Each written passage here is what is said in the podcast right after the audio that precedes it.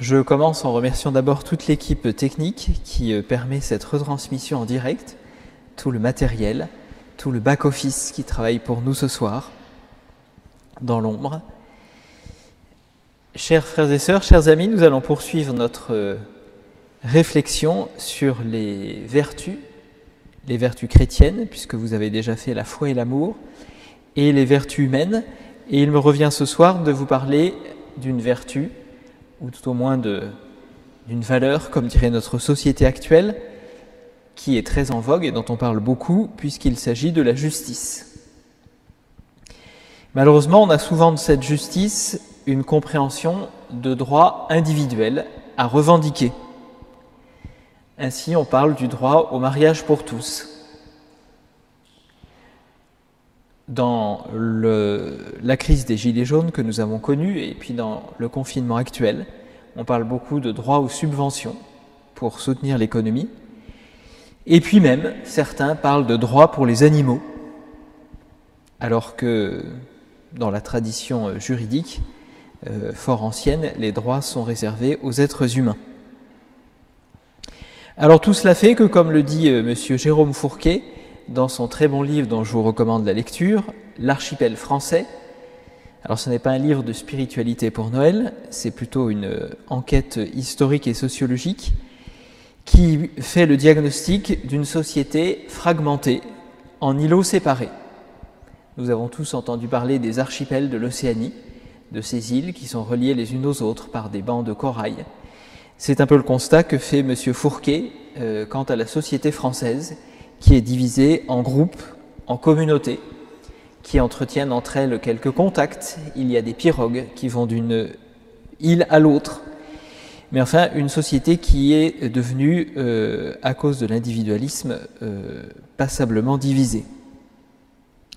Et puis on peut noter aussi, toujours hélas à cause de l'individualisme, euh, une certaine violence, d'abord des violences physiques, des agressions, malheureusement, et puis aussi, on peut le dire, une certaine agressivité dans les médias, et aussi une certaine euh, agressivité dans le débat public, qui fait qu'il nous est devenu assez difficile de nous écouter. Dans cette conception de droit à revendiquer, en fait, on voit souvent des droits demandés, mais sans devoir. Or, nous savons que tout droit a un devoir en contrepartie s'il y a un droit à se marier entre un homme et une femme, c'est aussi parce qu'il y a des devoirs réciproques. Devoir d'assistance mutuelle, devoir d'amour et devoir d'éducation par rapport aux enfants. Si une association ou un club de sport sollicite une subvention, on est en droit de leur demander des comptes et de voir comment cet argent public a été utilisé. Donc aujourd'hui, malheureusement, c'est ce sens du bien commun qui est attaqué. Et comme le constate M. Fourquet, il est devenu assez difficile de parler d'un bien commun. Donc ce soir, je voudrais euh, vous présenter euh, ce bref exposé sur la justice en quatre parties, en commençant par le bien commun. Que signifie le bien commun Qu'est-ce qu'il est pour nous Ensuite, nous verrons ce qu'est la justice, parce qu'elle est extrêmement liée à cette question du bien commun. Et puis nous verrons ensuite deux variétés de la justice qu'il est convenu d'appeler la justice commutative et la justice distributive. Alors ce sont des grands mots, mais je les expliquerai ensuite. Je voudrais donc commencer par le bien commun, parce que c'est peut-être lui qui est le plus touché actuellement. Le bien commun, c'est ce que nous nous proposons d'obtenir lorsque nous nous regroupons, ce que nous visons ensemble. Alors il y a le bien commun du mariage, qui est de vivre l'amour conjugal, de le rendre fort et durable, de favoriser le don mutuel entre les époux. Et puis ce bien commun inclut euh, bien évidemment aussi euh, les enfants, l'apparition de la vie et leur formation, leur éducation. Donc le bien commun du mariage est un bien commun qui est assez facile à caractériser. Ensuite, si on parle d'une association, une association par exemple pour faire de la catéchèse, ou bien une association pour promouvoir la bioéthique, l'enseignement de euh, la réflexion sur la médecine, ou bien une association de pêcheurs à la ligne, eh bien, euh, toutes ces personnes se réunissent pour promouvoir quelque chose ensemble. Donc, ce sont des objectifs qui sont relativement simples. Si euh, on veut faire un cercle de bioéthique, on va bien évidemment promouvoir un certain enseignement autour de la médecine. Si on aime la pêche à la ligne, on essaiera de se regrouper pour trouver des terrains de pêche et des coins de rivière particulièrement giboyeux. Évidemment, plus la société est complexe, plus il sera difficile de caractériser ce bien commun. C'est pour cela que définir le bien commun de la France à l'heure actuelle, c'est un exercice difficile. Euh, selon la conception qu'on en aura, évidemment, on votera pour euh, tel ou tel candidat. Ce bien commun est intérieur à notre bien personnel. Et cette notion est vraiment quelque chose de fondamental. En apportant ma pierre, dans un couple, dans une famille, dans une association, j'aide les autres et je reçois en retour un apport. Donc il y a une sorte de va-et-vient entre le bien personnel et le bien commun. Bien sûr, dans certaines occasions, je serai appelé à me sacrifier pour le bien commun, à sacrifier une partie de mon bien personnel pour le bien commun, mais en réalité, le bien commun m'apporte quelque chose à moi aussi, que je n'arriverai pas à obtenir tout seul. Donc le rôle de dirigeant d'une entreprise, d'une association, de parents dans une famille, c'est de faire en sorte que chacun soit à la meilleure place pour lui. Que non seulement il ait une place, mais je dirais une place de choix. Dans une entreprise, les dirigeants ont tout intérêt que leurs employés ou leurs collaborateurs soient les plus performants possibles pour qu'ils donnent le meilleur d'eux-mêmes. Donc ils auront à cœur de développer ce bien commun et chaque personne aura à cœur de développer ses qualités pour les mettre euh, au service des autres. Je lisais récemment un livre qui a été écrit par un, un chef d'entreprise il y a une, à peu près 7 ou 8 ans, qui raconte le sauvetage qu'il a fait d'une entreprise de produits pharmaceutiques. Et en fait, son témoignage est très très simple, c'est tout simplement par des pratiques de bon sens, saluer euh, les employés chaque matin, prendre des nouvelles des uns et des autres, essayer de donner une dynamique positive à l'entreprise, réduire les euh, différentes fractures qu'il y avait dans l'entreprise, entre la partie financière, la partie contrôle, la partie production, où chacun travaillait un peu dans son coin. Donc il a travaillé à créer euh, une communion, et vraiment ce témoignage euh, extrêmement euh, simple, à partir de notions de bon sens, est intéressant parce que lorsque l'on s'intéresse vraiment aux personnes, elles peuvent ensuite promouvoir le bien commun, et lorsque l'on explique ce que vise l'entreprise et quel est le bien commun que l'on se propose, chacun trouve aussi plus facilement sa place. Alors malheureusement, aujourd'hui, nous sommes dans une situation où le bien individuel, ou le bien du groupe, à travers un certain euh, communautarisme, compte et on peut dire qu'il y a une absence euh, forte de la vision du bien commun. Donc encore une fois, ce bien commun n'est pas quelque chose qui s'impose à moi de l'extérieur et qui m'empêcherait de me réaliser. Ça serait une vision très individualiste euh, ou très collectiviste. Ce bien commun, il est à la fois en dehors de moi et il est en moi. Et notre fondateur disait souvent que la communauté est une auberge espagnole, qu'on y trouve ce que l'on y apporte, chacun euh, ayant, euh, portant en lui une part du bien commun, doit s'efforcer de la partager avec les autres et de travailler avec les autres.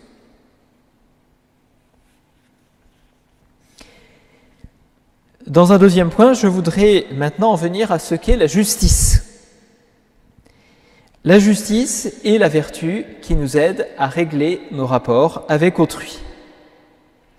Alors on la résume quelquefois par cet adage bien connu, rendre à chacun ce qui lui est dû. On peut dire que c'est la vertu du respect de l'autre. c'est la vertu aussi de l'amitié, puisque Aristote voit la société non pas fondée sur l'intérêt ou sur la contrainte, mais sur l'amitié. Ça peut paraître très nouveau, il le disait déjà 500 ans avant Jésus, 400 ans avant la venue du Christ, et c'est une idée qui est euh, particulièrement intéressante pour nous, euh, chrétiens, parce que Aristote en déduit le caractère naturel de la société. Alors il fait une reconstitution qui vaut ce qu'elle vaut du point de vue historique, mais qui a un intérêt quand même euh, sur le plan réel, c'est qu'il dit que la société commence par le mariage et par la famille. C'est dans la famille que l'enfant vit sa première socialisation, lorsqu'il doit partager avec ses frères et sœurs, lorsqu'il est tout seul au départ, il a tout le gâteau pour lui, et ensuite viennent des frères et des sœurs avec qui il est obligé de partager. Et puis ensuite, Aristote montre comment les familles se regroupent, se rassemblent pour former une sorte de village, et puis les villages se fédèrent pour former une cité. Il y a là quelque chose d'assez euh, défonctionne avec les relations familiales, les relations de voisinage, et puis plus largement euh, le village ou la ville. Donc Aristote voit la société fondée sur l'amitié et sur la justice, parce que la justice va nous permettre de respecter l'autre, de lui rendre ce que nous lui devons. Alors, vous avez déjà eu un premier exposé sur la charité.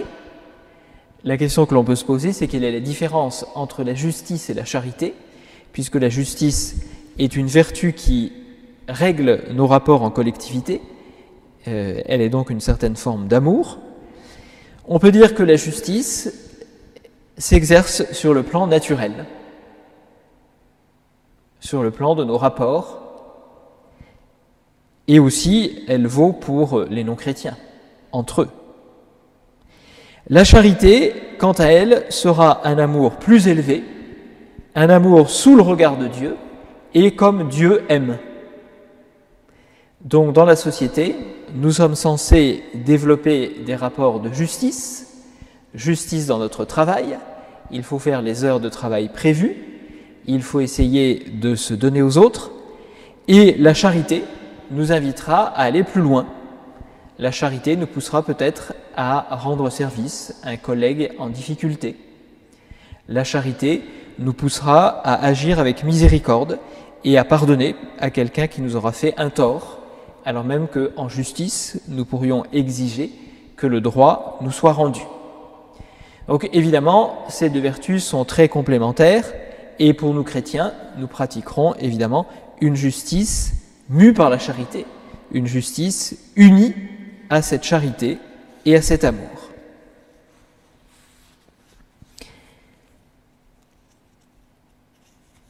Je voudrais maintenant vous parler de deux variétés de la justice qui me semble assez importante dans euh, la situation actuelle.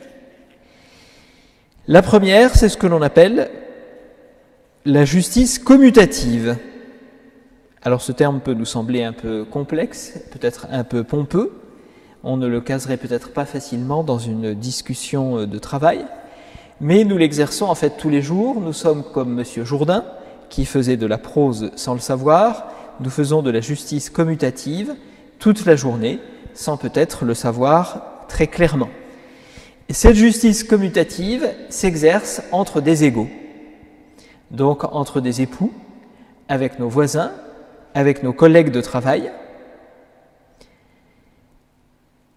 C'est d'abord donc la justice dans le couple, ce qui passe par une certaine euh, répartition des tâches. Je lisais récemment un sondage qui disait que la cause numéro un des divorces était précisément cette difficulté à bien répartir les tâches entre le mari et la femme. En réalité, je ne suis pas certain que ce soit la première cause, mais enfin, en tout cas, c'est celle qui est mise en avant dans les sondages et dans les enquêtes sociologiques. Cette justice commutative, c'est aussi très simplement la politesse et la courtoisie. Or, on constate malheureusement de plus en plus que dans les transports, dans les lieux publics, dans les hôpitaux, on voit se multiplier des affiches contre les nuisances, contre les mauvais comportements. Des choses qui paraissaient tout à fait euh, étonnantes il y a peut-être 15 ou 20 ans. Maintenant, on est obligé de faire des campagnes publicitaires pour les expliquer, pour les dénoncer. Et évidemment, nous sommes dans une société où nous voulons un peu tout tout de suite, ce qui explique qu'il y ait quelquefois tout simplement ce manque de politesse et de courtoisie que, euh, voulant aussitôt obtenir satisfaction, nous avons du mal à nous tempérer, à nous modérer, si bien que des conseils très simples de politesse et de courtoisie doivent être régulièrement refaits. Cette justice commutative, c'est aussi celle qui existe dans les échanges, quand nous faisons du commerce, que nous faisons nos courses, et qui existe également dans les contrats. Je pense en particulier aux contrats de travail qui tombent dans cette justice commutative. Et alors là, cette justice nous invite à quelque chose de très simple, mais pas toujours partagé ou pratiqué, c'est l'honnêteté. Je vous citerai un exemple tout à fait euh, pratique qui m'était arrivé il y a quelques années. J'avais fait euh, une réservation pour une location d'une euh, maison d'accueil pour recevoir un groupe de jeunes. Et en fait, cette réservation devait donner lieu à un contrat, et le contrat ne nous avait jamais été donné par la mairie de l'endroit où nous devions aller. Alors, un mois avant l'échéance, euh, nous avions reçu une autre proposition, donc j'ai prévenu la mairie que euh, nous ne viendrions pas et que nous prendrions l'autre proposition. Euh, mais évidemment, la mairie n'a pas été très contente. Cela dit, ils n'avaient pas fait non plus forcément leur travail de contrat en bonne et due forme. Donc il y avait un engagement moral de ma part il n'y avait pas eu d'engagement juridique écrit. Euh, cela dit, avec euh, le curé du lieu, nous avions estimé devoir verser un dédommagement à la mairie. Alors ce dédommagement n'était pas exactement ce que la mairie euh, espérait, parce voulait l'intégralité de ce que nous aurions dû payer, mais nous avions versé quand même un dédommagement substantiel. Et alors je me souviens que le comptable de la paroisse et puis quelques autres personnes euh, eh bien, avait eu des difficultés à accepter la logique d'un remboursement en disant la mairie n'a pas fait son travail, euh, nous n'avons rien à leur euh, redonner. Or, il y avait quand même un certain engagement moral, donc il nous avait semblé juste et, judicieux de prévoir un certain remboursement. Et en fait, en creusant un peu avec notre comptable et avec les personnes de la paroisse, le, curé et moi-même, nous nous étions aperçus que, en fait, influencés par la société, nous pouvions quelquefois avoir une mentalité, je, je ne dirais pas de requin, mais vouloir faire comme les autres.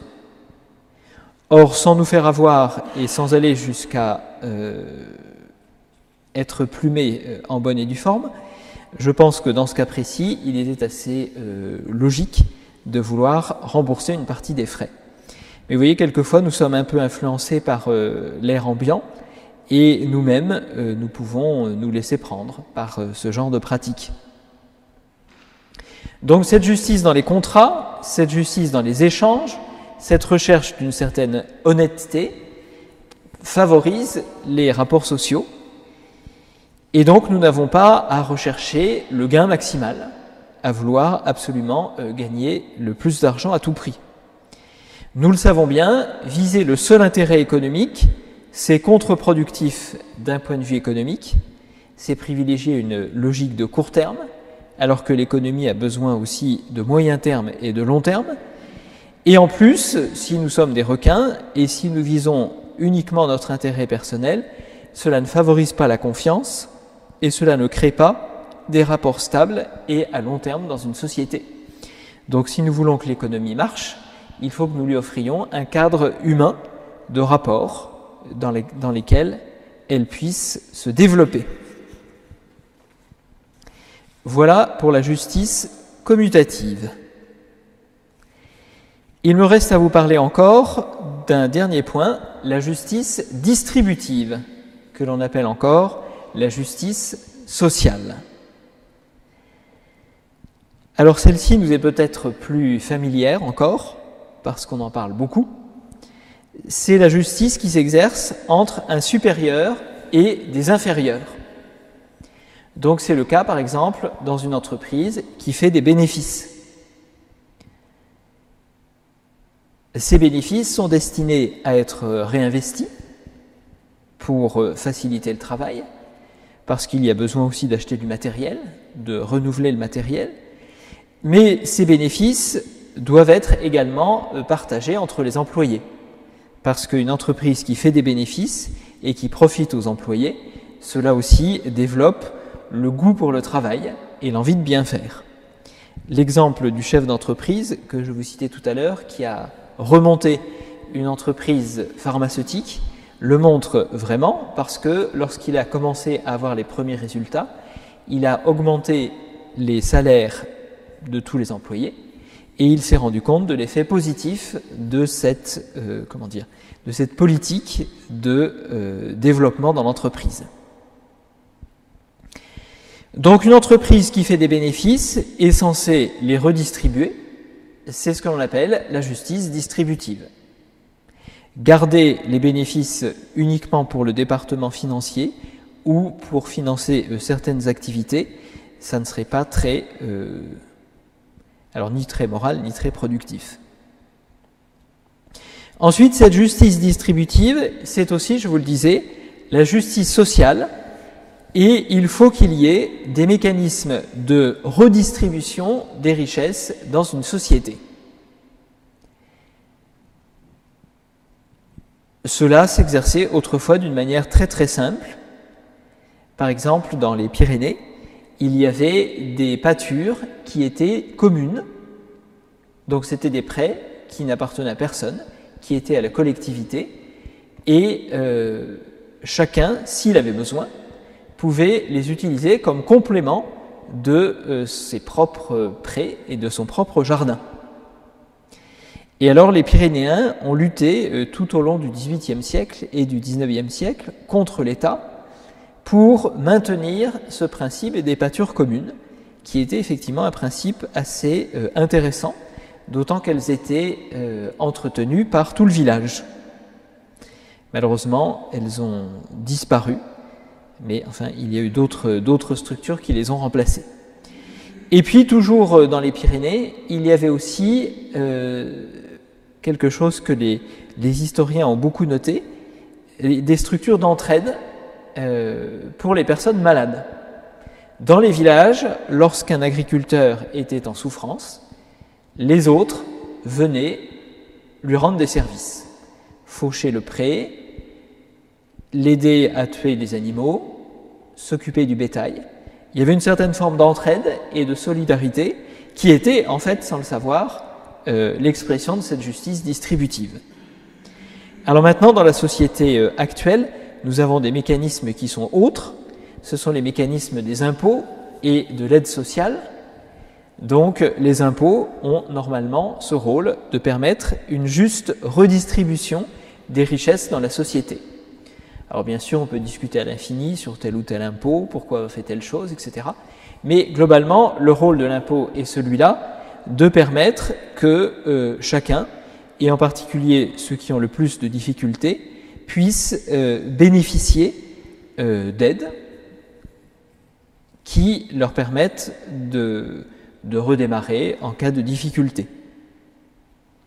Alors avec toujours une ambivalence,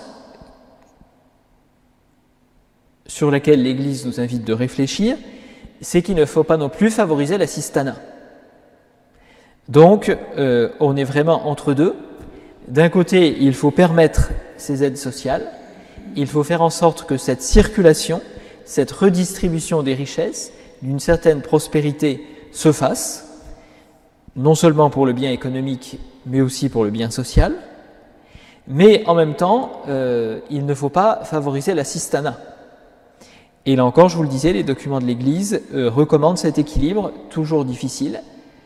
Chaque fois que l'on chaque fois que l'on propose des aides, chaque fois que l'on apporte euh, une subvention ou un complément, il y a toujours le risque que des gens en profitent. Et ça, c'est inévitable. Et ça nous renvoie au point précédent, qui était euh, justement l'honnêteté. Donc cette justice distributive ne peut fonctionner que s'il y a une vraie recherche de l'honnêteté, que s'il y a un vrai désir de justice commutative. Et donc au départ, il y a bien évidemment une éducation à faire de cette vertu de justice.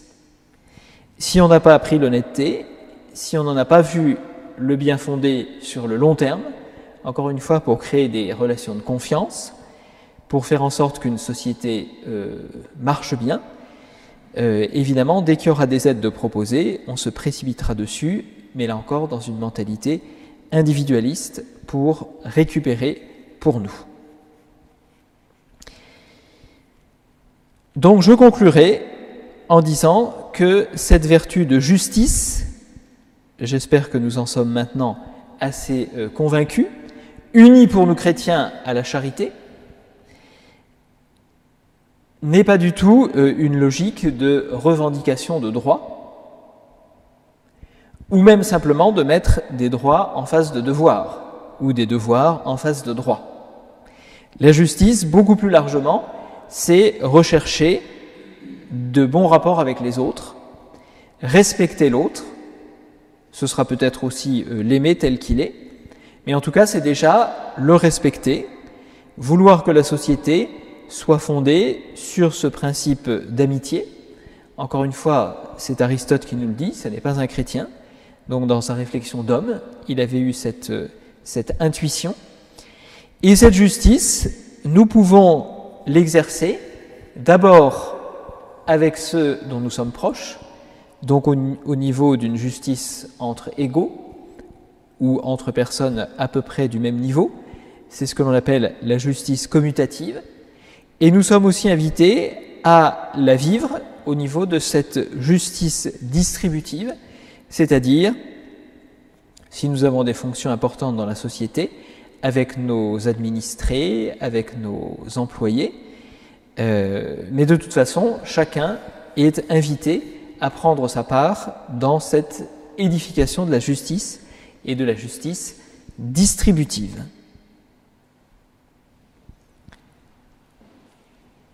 Merci beaucoup pour votre attention. Je crois que maintenant, il est prévu un temps de questions.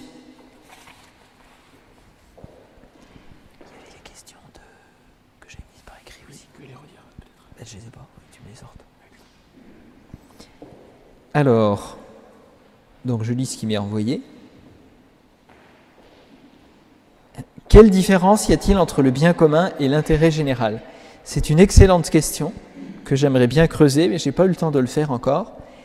Euh, ce que j'ai trouvé pour le moment, c'est que la notion d'intérêt général apparaît au XVIIIe siècle, donc dans une période de développement de l'individualisme et du libéralisme et elle est destinée justement à faire en sorte que, dans la perspective un peu de Rousseau et d'une volonté générale, euh, les personnes ne recherchent pas simplement leur intérêt particulier, mais qu'elles se soumettent à quelque chose au-dessus d'elles. Alors, nos hommes politiques parlent assez souvent de cet intérêt général. Il y a une certaine ressemblance avec le bien commun, mais le fond est quand même individualiste, et c'est ce que j'aimerais euh, un jour pouvoir montrer. Et euh, le deuxième inconvénient que j'y vois, même si c'est une expression qu'on peut employer, en particulier en parlant avec des non-chrétiens, parce que le, terme bien commun ne leur dira peut-être pas grand-chose, le deuxième inconvénient que j'y vois, c'est que c'est la manière de Rousseau, c'est-à-dire que la volonté, c'est un peu la dictature des 51%, la volonté générale s'impose et quelquefois d'une manière très euh, coercitive. Donc c'est une forme de contrainte euh, très très lourde. Le bien commun est une notion intérieure, c'est-à-dire que plutôt que de parler de valeur, ce qui ne veut pas dire grand-chose, nous aurions intérêt à parler de bien. Le bien, c'est ce que l'homme recherche, le bien du mariage, le bien de la famille, le bien de mon développement personnel. Et euh, le bien commun est inclus dans mon bien personnel il est à la fois en moi, comme je le disais, et puis aussi au-dessus de moi. Et ce bien commun a en fait un contenu, alors que l'intérêt général est une formule un peu formelle et vide. Euh, voilà ce que je pense on pourrait dire euh, dans un premier temps. Après, si vous voulez plus d'explications sur le bien commun, il y a un ouvrage qui a été publié par le Saint-Siège, le Compendium de la doctrine sociale, qui donne tous les éléments du bien commun dans une société. Et euh, c'est vraiment très bien expliqué.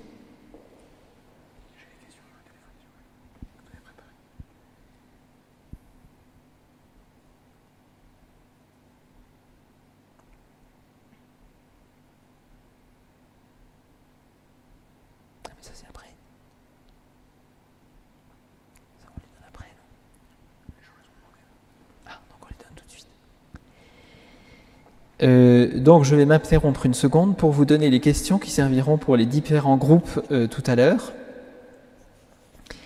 Premièrement, en quoi la vertu de justice dont nous avons parlé peut nous aider dans l'actuelle crise sanitaire et économique? Deuxièmement, comment pouvons-nous éduquer les jeunes à la justice? Quels sont, à votre avis, les éléments essentiels à leur transmettre? Et puis enfin, comment dans la société française actuelle enrayer la mécanique de revendication de droits individuels qui sont sans cesse nouveaux et qui apparaissent, qu'on nous présente comme des choses positives d'ailleurs, et revenir à une notion plus euh, tempérée, disons. Donc je répète, première question, en quoi la vertu de justice peut-elle nous aider dans l'actuelle crise sanitaire et économique?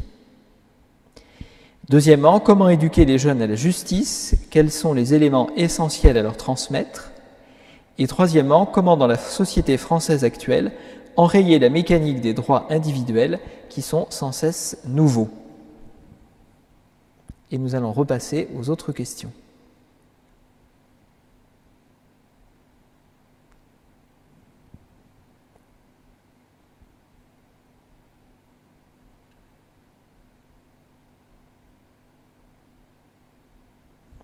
Nous les retrouvons.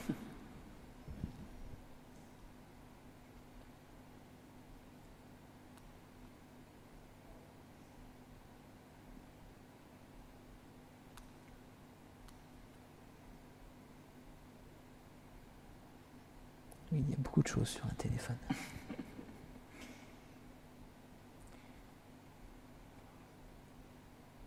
Alors la, deuxième question, euh, autant que je m'en souvienne, c'était la question du rapport entre la justice et la miséricorde. C'est une question toujours un peu, délicate. Dieu est juste tout en étant miséricordieux. C'est assez compliqué pour nous de le, de le comprendre. Alors la miséricorde n'est pas la bienveillance bonasse, je dirais. La miséricorde n'est pas l'indulgence. Euh, la miséricorde consiste à connaître les personnes et à savoir euh, leurs difficultés.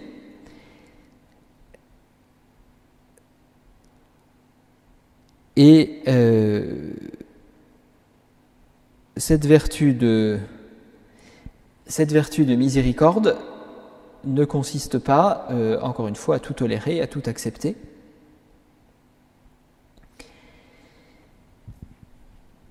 Donc nous sommes invités euh, à unir les deux approches.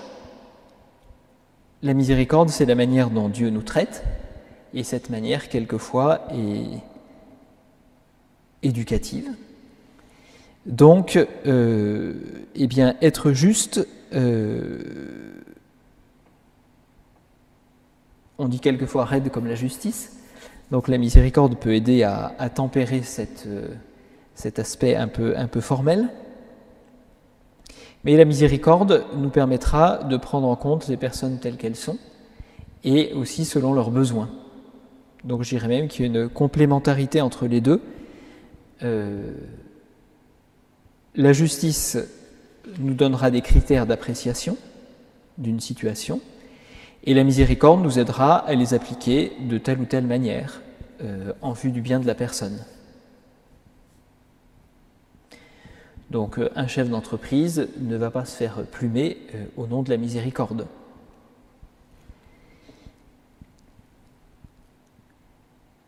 Il aura euh,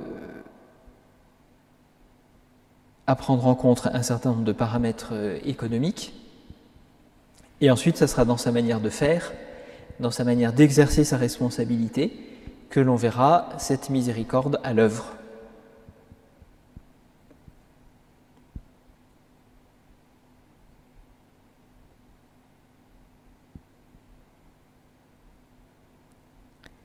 Alors il y a une question sur le revenu universel, effectivement. Bon, le revenu universel, euh, je pense que c'est à peu près une utopie, n'est-ce pas? Donc euh, l'idée d'un revenu universel, ça serait qu'à partir du moment où on, vient au monde, même les tout petits enfants devraient recevoir un salaire. Mais enfin, comme on ne sait pas qui va produire ce salaire et cet argent, je pense qu'on en est encore très très loin.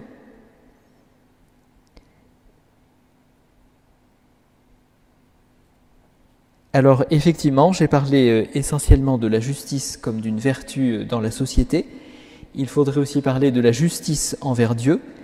Maintenant, c'est un sujet en soi qu'il faudrait traiter parce que le mot de justice revient très souvent dans l'Ancien Testament et ça vaudrait euh, en soi la peine d'y consacrer une bonne demi-heure. Donc ne voulant pas m'y lancer parce que ça nous aurait porté un peu trop loin, je vous renvoie à votre Bible et à ce que dit l'Ancien Testament en particulier sur le, sens de la justice, qui est rechercher la volonté de Dieu, qui est de euh, suivre les commandements et de rendre à Dieu ce qui lui est dit. effectivement, je ne parlerai pas euh, du sens biblique de la justice parce que malheureusement, je n'en ai pas le temps et qu'il faudrait, euh, beaucoup de temps. Alors pour ce qui est des références du livre sur le chef d'entreprise euh, dans l'industrie pharmaceutique, euh, malheureusement je ne l'ai pas avec moi. Je le donnerai au service communication et je pense que comme ils ont une liste de mails, eh bien ils pourront, ils pourront vous les faire euh, parvenir.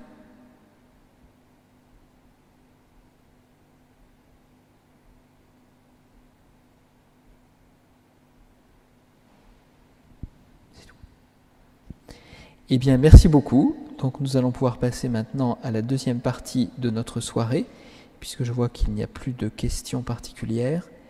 Donc, je vous, laisse maintenant euh, en débat avec les séminaristes, en vous remerciant encore pour votre attention.